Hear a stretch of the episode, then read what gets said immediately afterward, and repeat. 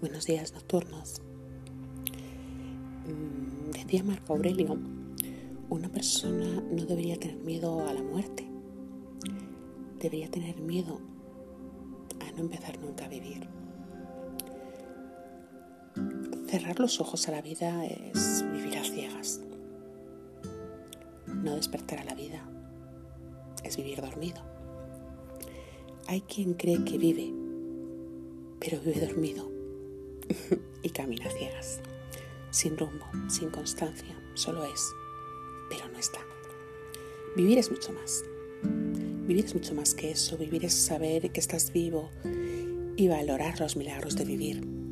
Es despertar a la vida, es tener la valentía de sentir, de soñar, de volver a intentar, de arriesgarte, de equivocarte y volver a intentarlo, de caer y volver a levantarte.